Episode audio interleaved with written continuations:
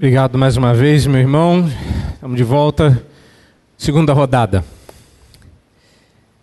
Tal como ano anterior, muito do material que você vai ver aqui, e é nessa, de maneira muito particular, eu tenho uh, tido a oportunidade de falar é, sobre o assunto em sala de aula. Antes da gente começar, só para você entender por que, que é, tem essa imagem aí, porque em algum momento eu mostro algumas das universidades espalhadas pelo mundo que foram é, fundadas por irmãos nossos de fé reformada, de maneira muito específica. Então você vê ali a Universidade de Genebra, com Calvino, na outra ponta você vê a Universidade Livre de Amsterdã, com Abraham Kuyper, e no meio você tem um pouco de tudo. Você tem Edimburgo, você tem Leiden, você tem Harvard, você tem até o Mackenzie, olha só. Então você tem várias universidades aí que foram é, fundadas pelos nossos irmãos. E a razão para isso é porque eles acreditavam que uh, a educação não era descartável, ou seja, não é uma coisa que a gente pode prescindir. É, é importante, é necessária. Começa, claro, com uma escola pequena, vai crescendo. Uh, João Calvino começou a academia de Genebra com 162 moços, a maioria deles da França. Cinco anos mais tarde, na morte de Calvino, a escola tinha 1.200 alunos no fundamental e na academia cerca de 300, que seria o equivalente nosso à, à, à universidade, ao nível da faculdade. Quando vocês, eu imagino que no caso de vocês, vocês já conheçam, muitos vocês, né? Estou a cortar um pouquinho aqui. Mas eu imagino que vocês já conheçam a expressão cosmovisão e o que ela signifique. Mas se nós vamos falar sobre cosmovisão e universidade, eu acho que é importante a gente, ainda que saiba, passar em revista esses, dessas definições e esses aspectos. O que é cosmovisão? É, a gente pode fazer isso de várias formas, definir isso de várias formas. Uh, todas elas tentam captar ou um aspecto mais importante, ou ser amplo o suficiente, mas se a gente é, tiver que dar alguma definição, tem que escolher alguém. Então, a que eu tenho escolhido é que a cosmovisão é como uma lente de óculos. Deve ser porque eu uso um e eu entendo dessas dores. Caso sejam alteradas, verão a vida de forma alterada, como se fossem lentes distorcidas, mas são também como filtros ou peneiras que eles selecionam os dados da realidade. Eu gosto dessa ideia porque ela ela me remete a uma outra figura que eu gosto muito, apesar de não parecer e eu ser tão inábil com tecnologia, eu gosto de tecnologia. Eu, eu gosto de gadgets, eu gosto de novidades, mas eu não sei usar, eu só gosto. É igual aquela pessoa que gosta de música, mas não sabe cantar. Então, sou eu na área da tecnologia. Todos vocês, eu imagino, têm muito próximo de você, provavelmente no bolso, um smartphone. Certo? Tem aí? Pega ele. Atrás dele tem uma câmera fotográfica. É importante que você olhe dentro dela para você entender o que é cosmovisão. Na sua câmera, funciona com os alunos lá você vai perceber que ela é uma réplica em miniatura daquelas grandes máquinas de foto, fotografia. Ela tem inclusive um obturador que abre e fecha.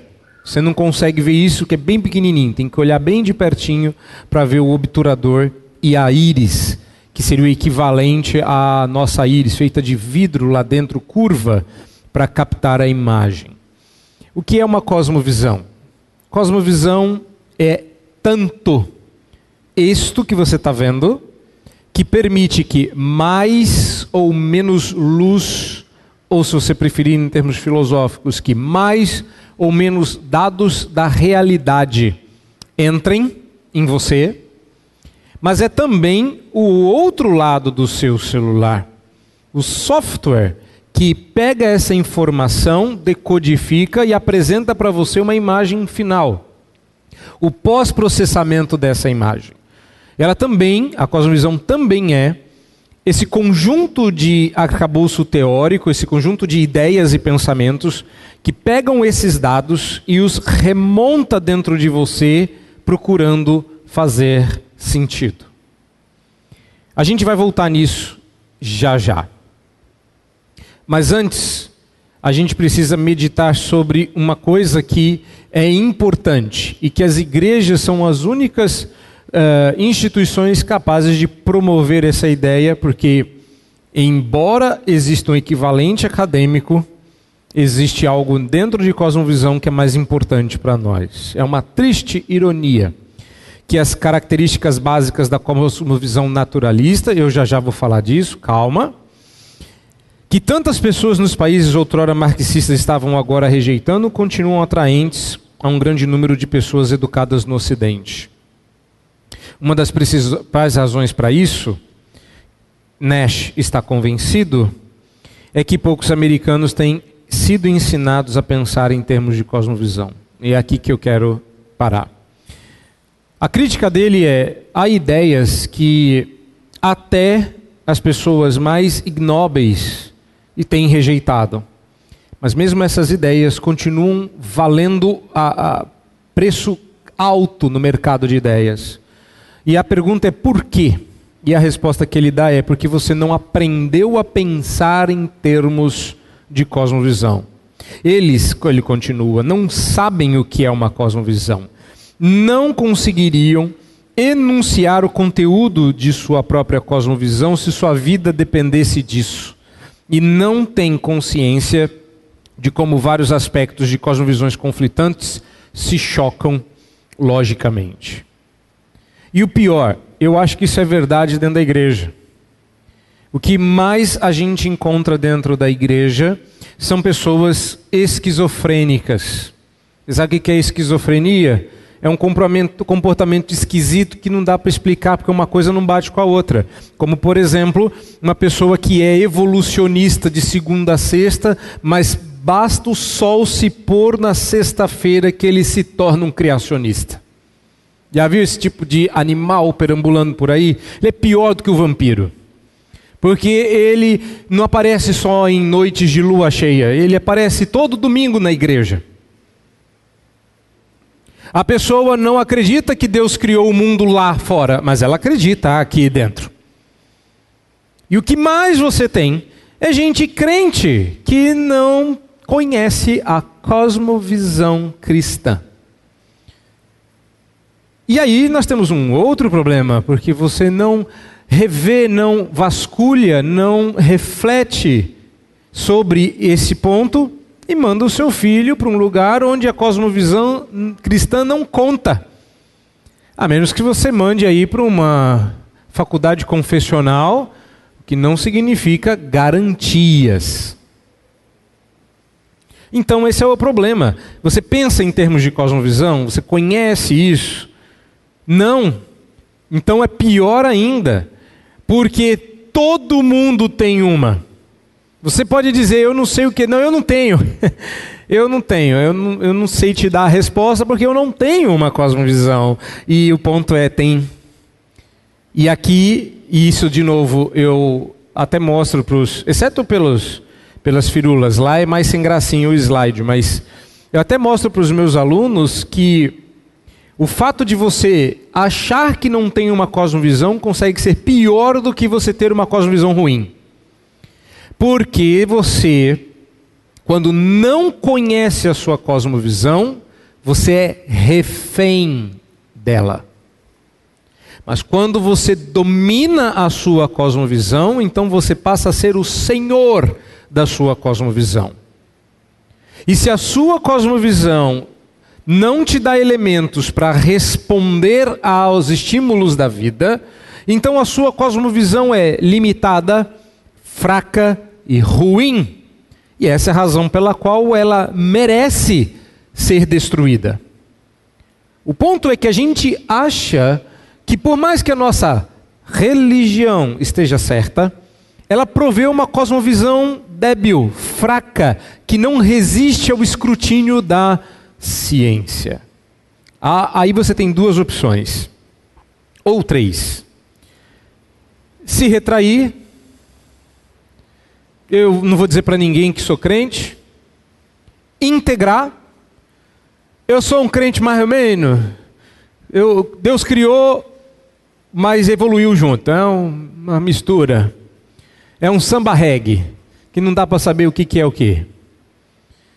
Ou você passa para o lado de lá, eles têm melhores respostas do que eu. Por que nós não pensamos em termos de cosmovisão? Qual o problema? Você tem uma.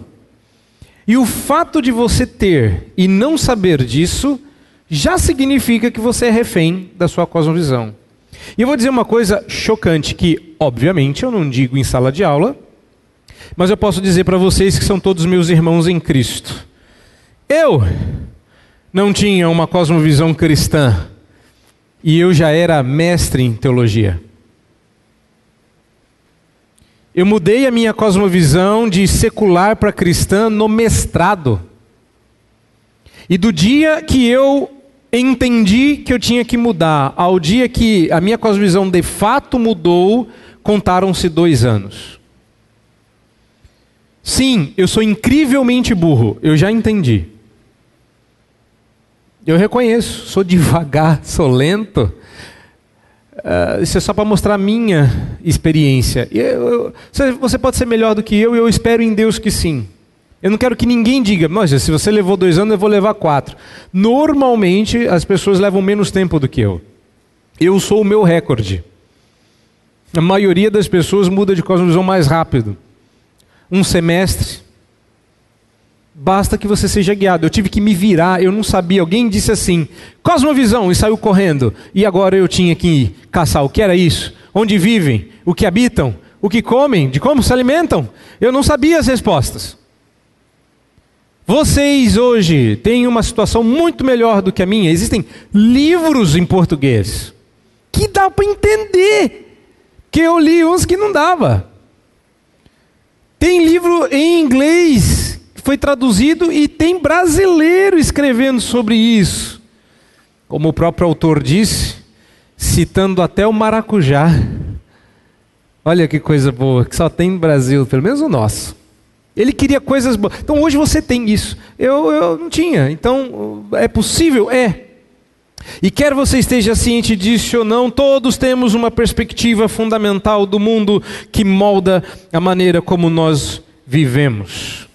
Ou se você preferir, todo mundo tem uma cosmovisão, ou seja, um conjunto de pressuposições, verdadeiras ou falsas, ou parcialmente verdadeiras, ou parcialmente falsas, tanto faz, para admitir que algo exista ou não exista, a fim de pautar a própria vida. E isso já mostra para nós como pode ser uma cosmovisão. Calma que eu ainda não disse o que é, eu vou dizer. Eu só estou explicando para você que é importante todo mundo tem, ela é determinante, funciona como o elemento que capta a realidade tanto quanto interpreta essa realidade, mas ela pode ter três características. Toda cosmovisão. Ela pode ser verdadeira, falsa ou metade. Meio falsa, meio verdadeira. E você já sabe, meio, meio verdadeiro já não é verdadeiro per si. A cosmovisão cristã eu entendo, é aquela que está na categoria de verdadeira. Agora, e eu estou só provocando vocês intelectualmente, se eu estiver certo e a cosmovisão cristã for verdade, isto automaticamente significa que todas as outras estão erradas. Exercício básico de lógica. Eu vou consultar se alguém discorda disso. Alguém entendeu e disse: não sei não. Todos aqui concordam comigo? Se o cristianismo e a cosmovisão cristã estiver certa, automaticamente todas as outras estão erradas? Sim, tem gente que está meio na dúvida. Eu vou pagar para ver, vai mais para frente, quem sabe Vem um pouco de dúvida aí. Vamos lá. São sete perguntas que cada cosmovisão. Calma, vou explorar. Eu, eu esperava um, um, as mãos levantadas em aleluias e glórias e foi uma coisa meio. Então, vamos, vamos lá, vamos pensar. Uh, são sete perguntas que uma cosmovisão tem que responder. Eu posso pegar qualquer uma das sete. Qualquer, uma, qualquer resposta possível anula a outra. Explico. Por exemplo, pegue a pergunta se a história humana tem sentido. Tem cosmovisão que diz assim: não tem sentido. A história humana é apenas o acúmulo dos acontecimentos que ocorreram no decorrer do tempo. Essa resposta é a resposta da cosmovisão naturalista. Parece verdade, né? Eu discordo. Eu não acho que é isso. A outra cosmovisão diz assim: a, a, história humana tem sentido desde que você atribua sentido à sua própria história. Essa é a resposta da cosmovisão existencialista. Tem sentido se você pôr sentido na vida. A cosmovisão cristã diz que a história humana tem sentido porque Deus tem um propósito para a existência de todas as coisas, que é a sua própria glória. Eu dei três exemplos. É possível que essas três respostas sejam verdade ao mesmo tempo? Entendeu agora? A primeira resposta anula a segunda e a terceira. A segunda resposta anula as outras. Se uma delas estiver certa, as outras estão erradas. Agora, você concorda comigo? Obrigado.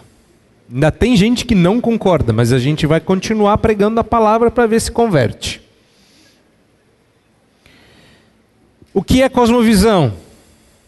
O conceito de cosmovisão surgiu no pensamento filosófico para apontar o aspecto de subjetividade nas ações humanas. Ou seja, a cosmovisão e a teoria da cosmovisão afirma que tanto as interpretações quanto as ações humanas na realidade resultam de crenças e convicções internas. E o que eu acho mais legal dessa explicação é que ela não é cristã e faz todo sentido. Porque até as pedras já sabem que você não é uma pessoa racional. Aliás, quem aqui é um animal racional? Levanta a mão.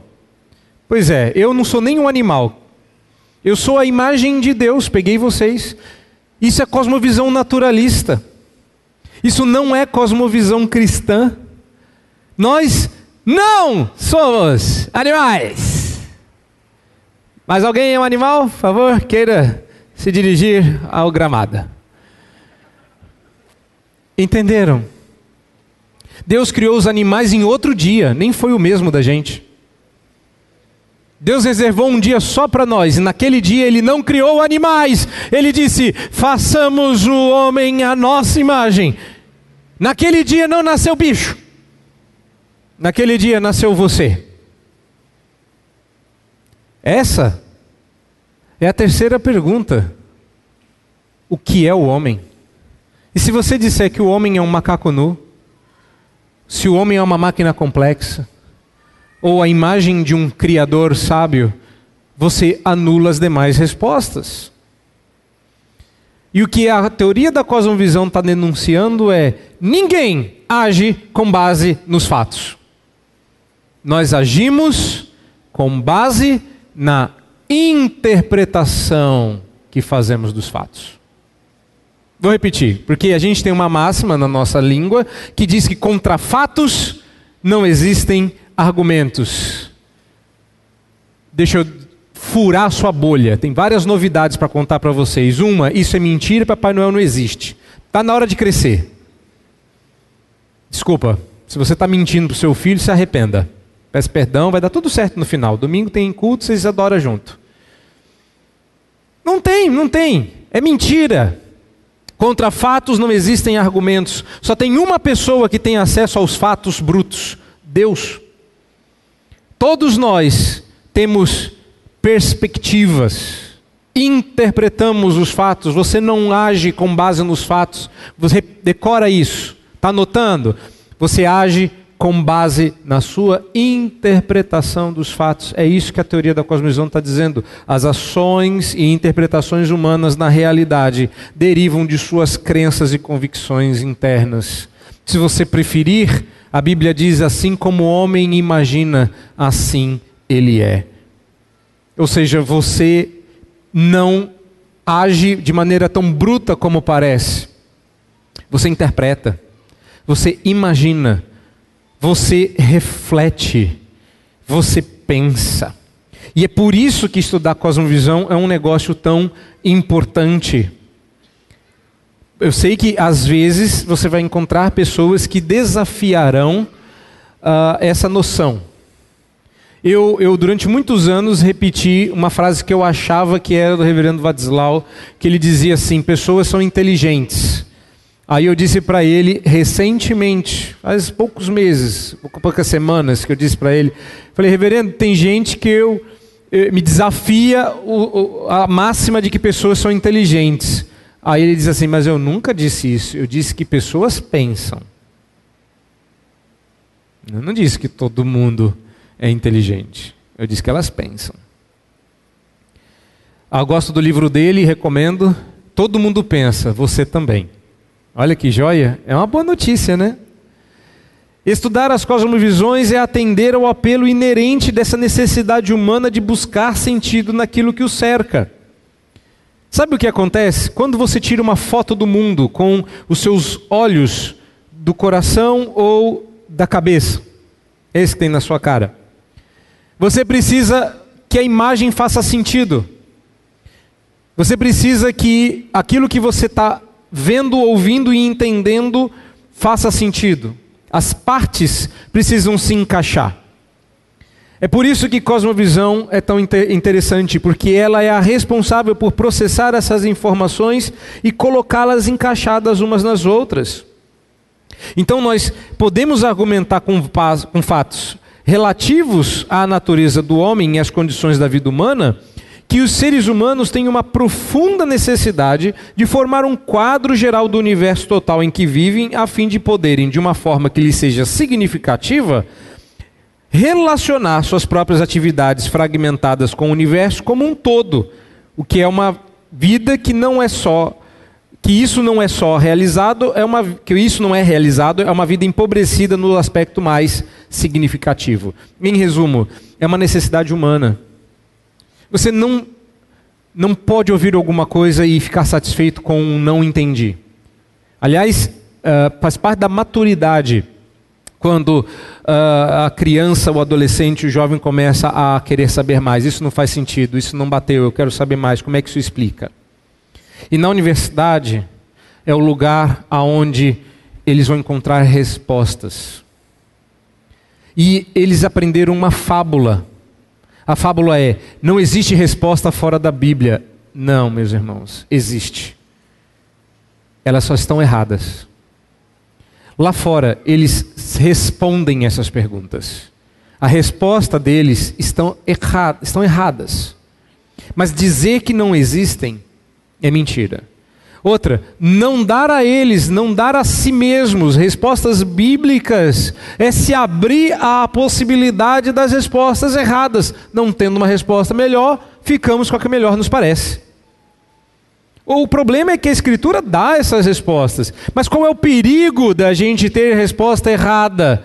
Olha, não precisa nem ser crente para saber disso. Michael Polanyi, que não era crente, disse que quando aceitamos certos conjuntos de pressuposições e as usamos como nossa estrutura interpretativa, podemos dizer que habitamos nela como em nosso próprio corpo. Ou seja, até eles sabem que uma vez que você assume respostas, você fica preso a elas. A cosmovisão faz você habitar. Olha, Agora você já sabe o perigo disso, porque só podemos habitar em um, e seu nome é Deus. Habitamos nele pela fé. O problema é que a cosmovisão, ela é o, o Waze do coração. Ela é o Google Maps do coração. Ela leva você para casa.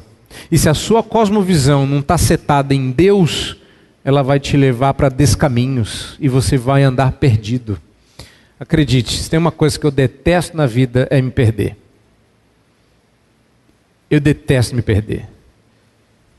Tem gente que detesta passar vergonha, tem gente que detesta ser humilhado, tem gente que tem muitos medos. O meu é me perder. Por que, que eu vim tranquilo? Porque eu vim com alguém que sabia o caminho. Se eles dissessem assim, não, você pega aqui, ó, porque, né, eu já morei no interior, e é assim, ó, pega aqui, vai e você faz assim. Olha, eu quero morrer com uns negócios desses. É para virar para a direita? É meio a direitinha. E é um pedido para eu me perder. É sempre assim. Vai, que a pessoa não aponta, ela faz uma coisa meio curva. Já viram? Pega aqui, ó. Aí eu e eu me perco. Cosmovisão é aquela direção. Se você não sabe para onde ela está apontando, você se perde. A sua cosmovisão tem que apontar para Deus. E o problema é que você é crente, você sabe a verdade, mas nem sempre a sua cosmovisão aponta para o Criador. E aonde que a cosmovisão é batalhada, ensinada, macetada para que eles saiam com uma cosmovisão, que sem um mapa para a vida, eles se perdem adultos. Quando a gente é criança, a gente senta e chora, chama o pai e alguém me acha. Mas quando a gente é adulto, a gente precisa se achar. E o lugar onde isso acontece é na escola. É durante o processo de formação que você doutrina que você ensina, que você faz catequese, que você prepara o coração para a vida. Não é brincadeira. E é lá, naquele lugarzinho chamado escola, que as pessoas vão aprender coisas como essa. Se você nunca ouviu falar deste indivíduo, eu ia usar um nome mais forte, mas eu eu ia, o nome veio aqui, mas veio um anjo e falou: não fala.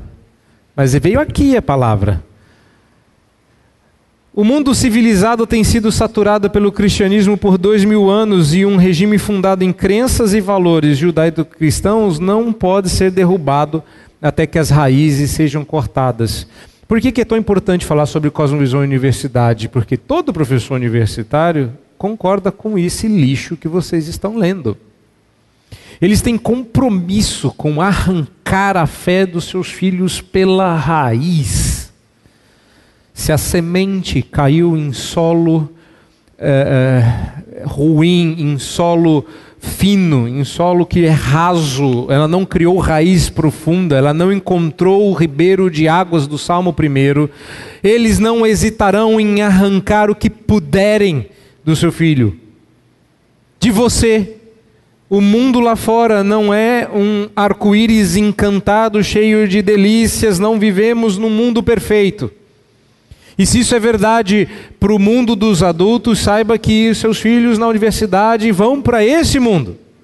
E lá é assim que se pensa. Claro que eles não vão dizer isso, isso está no livro, ninguém vai ler o livro dele.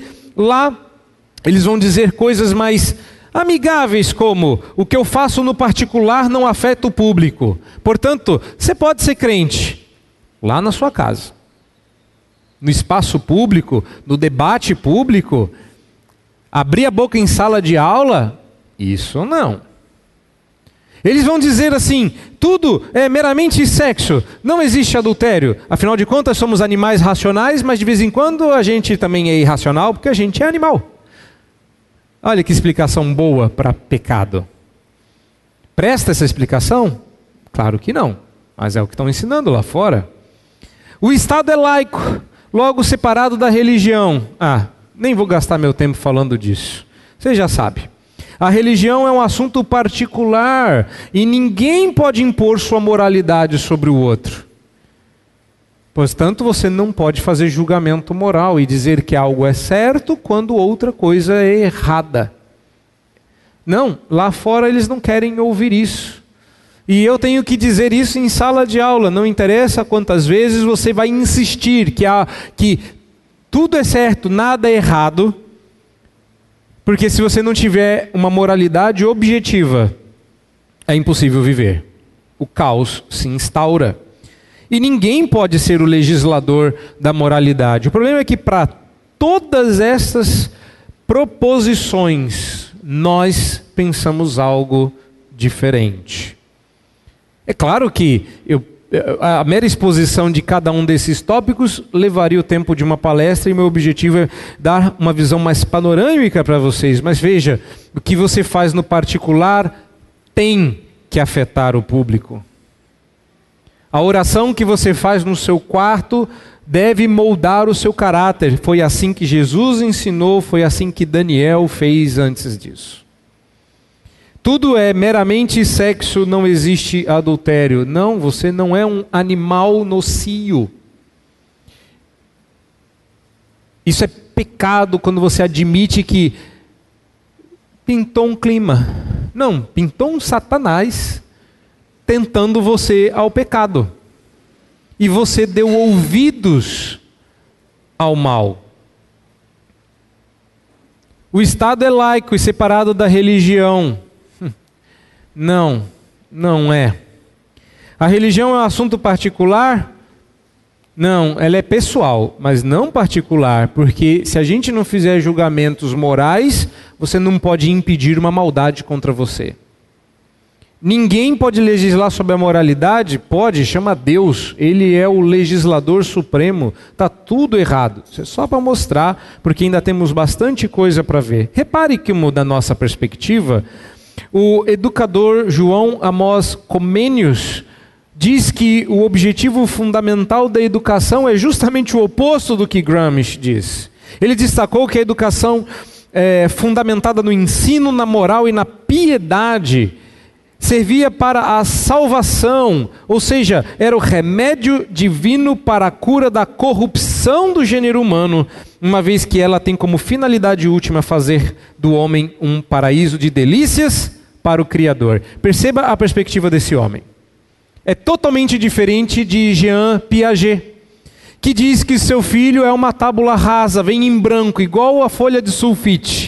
E que na universidade eles vão imprimir dados aleatórios, nada demais. Não vai mudar a gramatura do papel. Enquanto Comênios dizia, o bichinho vem arredio e selvagem, a educação ajuda eles a entrar no eixo para que a gente seja um instrumento de delícias, onde o Criador se deleite, tenha prazer na criatura. Olha a diferença. Um parte da perspectiva de que o filho nasce em pecado. E eu sei, é desafiador. Você olha para essas criaturas adoráveis e diz: não é possível que tenha pecado. Mas dá duas ou três noites em casa e eles acordam às três e meia da manhã, você fala, tem pecado, não é possível. Uma criadora dessa não quer dormir, está em pecado. Aí você vai ao berço e elas te convencem que não. Sou um anjo, papai. Só não sei dormir. Você fala, eu não sei, estou com um misto de sentimentos. Não, não se engane. É claro que depois da adolescência você já desconfia, você já está mais para comênios, né? Você fala, não, alguém precisa dar um jeito nessa criatura, não é possível. O que, que fizeram com meu filho? Aliás, é assim que a gente aprende, não é? De repente, seu filho, sua criança maravilhosa, linda, sai espinhenta, rebelde, respondona, e você pergunta: O que, que você fez com o meu filho? O que, que você engoliu minha filha? Cadê ela? E Paul Tripp, em Idade da Oportunidade, vai chamar isso eh, de, de um nome forte, de cinismo, cinismo da cultura. Não podemos abraçar essa perspectiva. Se você nasceu em pecado, não é a educação que vai te redimir, mas ela pode ser um instrumento poderoso para te manter no eixo. Falando ainda de cosmovisão, para que você entenda as minhas conclusões. Só repetindo, mostrando para você da onde veio a perspectiva de que toda cosmovisão pode ser verdadeira, parcialmente verdadeira ou completamente falsa. Mostrando também que a razão pela qual a gente não pode assumir princípios de Antônio Gramsci é porque os ensinos da Bíblia Sagrada não deveriam permanecer enclausulados no coração humano suas energias deveriam irradiar-se por todo o mundo, em toda a vida, incluindo o domínio da cultura. O coração é a fonte da vida, mas não é uma fonte retida. Precisa desaguar em palavras, ações, pensamentos, obras, teorias, perspectivas e opiniões. E vocês estão cada vez mais sendo treinados a se manter quietos. Se você preferir, eu diria: não olhe para cima. É isso que eles não querem que vocês façam. Não olhe para cima. Agora, quando eles olham para cima, eles veem um meteoro. Nós, quando olhamos para cima, buscamos aquele que é maior que as montanhas. Eleva os meus olhos para o alto. De onde me virá o socorro? O meu socorro vem do Senhor dos Exércitos, que criou os céus e a terra. Não é o ato de olhar para cima que salva é o que nós vemos lá em cima. Quem nós encontramos lá em cima. O segredo ainda é Deus. A Bíblia, a autoridade final e absoluta sobre a nossa vida, que nós chamamos carinhosamente de a nossa regra de fé e prática, aquilo em que você deve crer e aquilo que você deve fazer. Não vale só para a igreja, vale lá fora. E isso é cosmovisão, porque ela altera o produto cultural. Cultura, cultivo, plantio, semente, fruto, todas metáforas que você encontra na Bíblia, todas metáforas de cosmovisão. Todas. E a gente só esquece disso. O calvinista não toma essa visão estreita de que a Bíblia apenas revele o caminho para a salvação do pecado. A Bíblia revela alguém. A Bíblia apresenta alguém, ela é a palavra de, de alguém, são os ecos da voz de alguém. Deus fala e eu preciso me comunicar com quem falou. A Bíblia te chama para perto de Deus.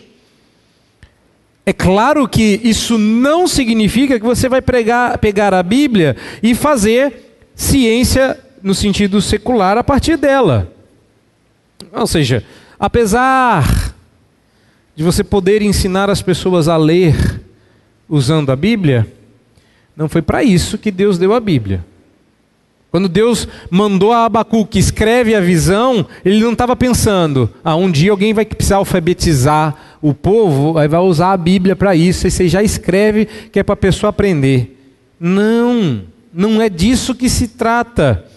Mas a cultura moderna não cristã é crítica às Escrituras. Prepare os seus filhos para ouvir que eles perderam e perdem por completo o respeito, apesar da inteligência, da competência, quando eles assumem que são cristãos. Você é um excelente acadêmico, um excelente cientista, um excelente profissional, um excelente médico, um excelente engenheiro, mas no momento que você assume que você é um cristão, você é um bobinho, para não dizer uma palavra mais forte. Eu não sei como é que é, mas em alguns lugares do país algumas expressões são mais fortes do que a outra. E lá na terra de mamãe, chamar de besta quadrada não tem muitos efeitos. Mas é mais ou menos isso que as pessoas vão considerar vocês. Mas eu tenho um, eu tenho um exemplo para dar para todos vocês de alguém cuja sabedoria calou a boca dos mais sábios. E ele nunca escondeu que era um cristão. Se você está pensando que é Daniel, acertou. Vamos terminar?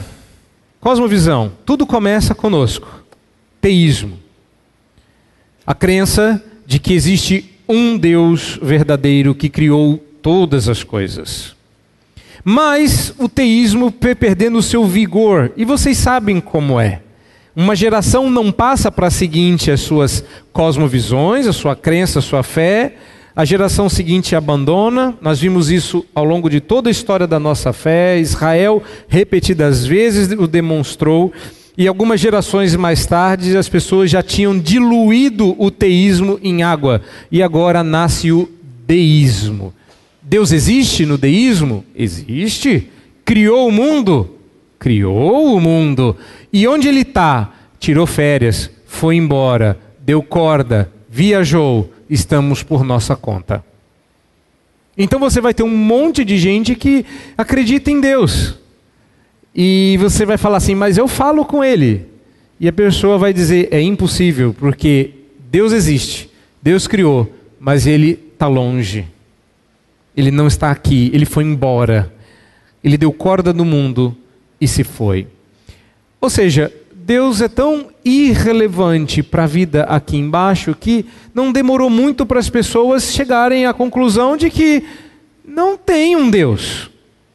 E aí, alguém disse assim: Deus jaz nas ruas, jaz morto nas ruas de Londres. Quem sabe quem disse isso? Friedrich Nietzsche. E nasce o naturalismo. Calma que Nietzsche vem depois disso. No naturalismo não tem Deus. Somos o produto do que está aí. Tudo que existe sempre existiu, do jeito como existiu. Olha para fora, olha para a natureza. É isso que tem. Nasce a mãe natureza, porque o pai criador foi ignorado. O naturalismo, essa coisa darwinista. É, Charles Darwin detestava a fé cristã. Disse com todas as letras que o, a sua perspectiva da ciência era naturalista e dependente de uma cosmovisão naturalista. Eu não estou encaixando ele nisso. Ele disse isso. Ele criou isso. Ele deu base para isso. Quando mais para frente Freud vai dizer, falar sobre cosmovisão, ele diz: Eu dependo de Darwin. Mas sempre tem um crente freudiano, um gato que mama num cachorro, não é isso? Uma pessoa que tomou veneno e não morreu, as exceções inexplicáveis desta vida. Está errado. Está errado. Mas como nós já não temos mais sentido para nada, vamos transformar isso numa cosmovisão, niilismo. A vida tem sentido? Não. Precisa ter sentido? Não. Deus existe? Não. Peraí, você está falando não para tudo? Sim. Mas aí você falou um não? Não. Aliás, niilismo é a palavra que vem de nihil, que significa nada. É o nadismo. Nada faz sentido, nada tem valor, nada importa, nada, nada. É isso. Depois disso, é claro, ninguém consegue viver uma vida absolutamente assim. Veio o existencialismo. Vamos dar sentido para a nossa própria vida. Jean Paul Sartre, casado com Madame Beauvoir. Ela, mãe do feminismo. Ele, pai do existencialismo. Nós, filhos perdidos num mundo em confusão. O Ocidente falhou. O Ocidente é uma bagunça o Ocidente não, não, não deu respostas. Claro, a gente ignorou as primeiras. Vamos pro, mais para lá? Quem sabe lá eles tenham respostas. Começa a jornada ao Oriente. Talvez se a gente for zen, e a gente foi lá e voltou zen, nozão. O monismo panteísta oriental não deu respostas. Estamos no grande ciclo sem fim que nos guiará ao novo caminho. Que lindo! Ele é o Rei Leão, não, ele é o Rei da loucura. Ele é o Rei da perdição. Não há nada, somos parte do todo. Quando morrermos, ficamos diluídos numa gosma cósmica, uma coisa meio sem nexo. E isso traz uma paz tão grande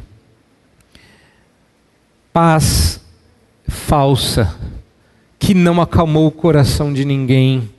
Veio o século da ansiedade, veio o século da depressão. Estamos entrando no século do desespero. Quem sabe se a gente recortar tudo e juntar, a gente não consegue criar um Frankenstein cosmovisional.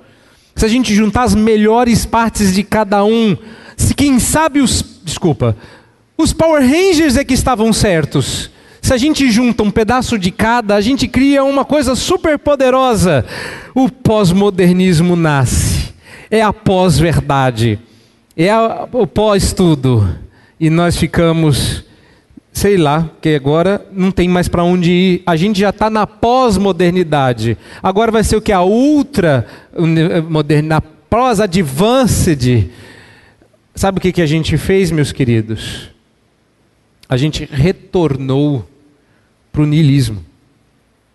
Hoje em dia, nós já temos taxas de suicídio no Brasil equiparáveis às do Japão, que até muito pouco tempo atrás era considerado o país de maior taxa de suicídio no mundo.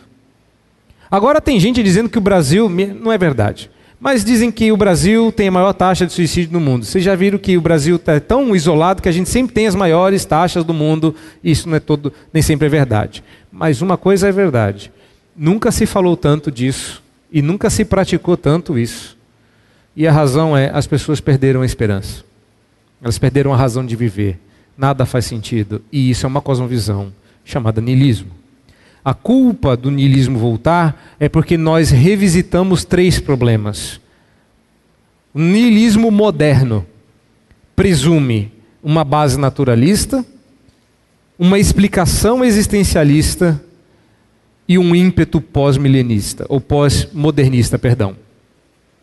O resultado final é o que eu tenho chamado de neonilismo.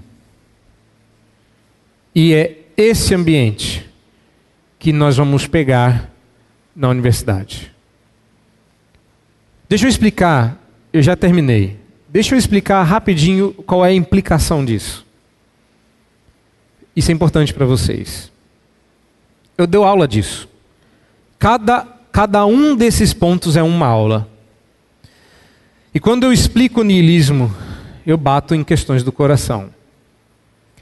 Ao longo desses anos, já aconteceu mais de uma vez que alunos me procurem depois da aula, prestem atenção, dizendo que não sabem se existem.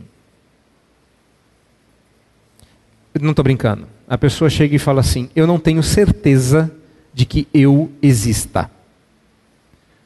A primeira vez que eu conto isso em sala, a galera ri. Eu estou achando até vocês respeitosos, exceto vocês que estão rindo. Mas está certo. Porque como é que pode uma pessoa dizer, eu não sei se eu existo? Aí eu falei assim: como é que você faz para verificar? Porque a gente é bobo. A gente aprendeu que quando uma pessoa diz assim, eu não sei se existe, se existo, alguém vai lá e belisca ela, não é? Alguém vai lá ou pergunta, fala assim, se belisca para ver se você não existe. E a primeira vez, na segunda eu já estava esperto. Na primeira vez eu falei isso. Você já tentou se beliscar? A ela, isso foi lá no começo. Hoje eu já me corto. Eu ando com uma gilete, ela tirou a carteira, abriu a carteira, tirou uma gilete e falou: quando eu entro em crise na rua, eu tenho que achar um banheiro para me cortar, porque se eu não sentir a dor, eu não sei se eu existo. Vocês acham que isso aqui é brincadeira? Não é. E você sabe por que muita gente se joga do alto de um precipício? Porque quer saber a resposta à última pergunta de uma cosmovisão: o que acontece quando pessoas morrem? Vocês estão aqui para receber essas respostas. E vocês não precisam duvidar delas. Nós temos as melhores respostas para todas as perguntas. Todas. Tem livro, tem literatura, tem material, você não precisa sair sem respostas. Porque às vezes o problema não é ter respostas. Por isso que a primeira palestra é sobre o coração. Porque não se trata de ter, É uma garantia, meus irmãos. Durma tranquilo essa noite. Sua fé, sua cosmovisão cristã tem. Você pode não saber qual é, mas ela tem as melhores respostas. Eu não sou a garantia. E minha garantia não vale de nada, então não vou dizer eu garanto. Mas fica tranquilo que tem. O problema não é ter as melhores respostas, isso a gente tem. O problema é aceitar. E só aceita as nossas respostas quem tem o coração transformado por Deus. Esse é, é, é, esse é o segredo. A gente tem a resposta, nem sempre a gente aceita. Então, no final das contas, acaba sendo aquele mesmo probleminha que a gente sempre teve. O Evangelho quebranta o coração, transforma o coração, abre o coração, você aceita as respostas. Simples assim. Mas talvez não tão simples, não é? Então, amanhã a gente volta, se assim Deus quiser. Me parece que eu já até furei meu tempo. Não é isso? Tá, tá certo? Então tá bom. E eu espero que com isso você se sinta despertado e estimulado para conhecer mais sobre esse assunto. Prepare-se, porque o que vem pela frente é uma batalha. E é uma batalha para não se perder. Deus abençoe, porque nós em Cristo já somos mais que vencedores. Amém.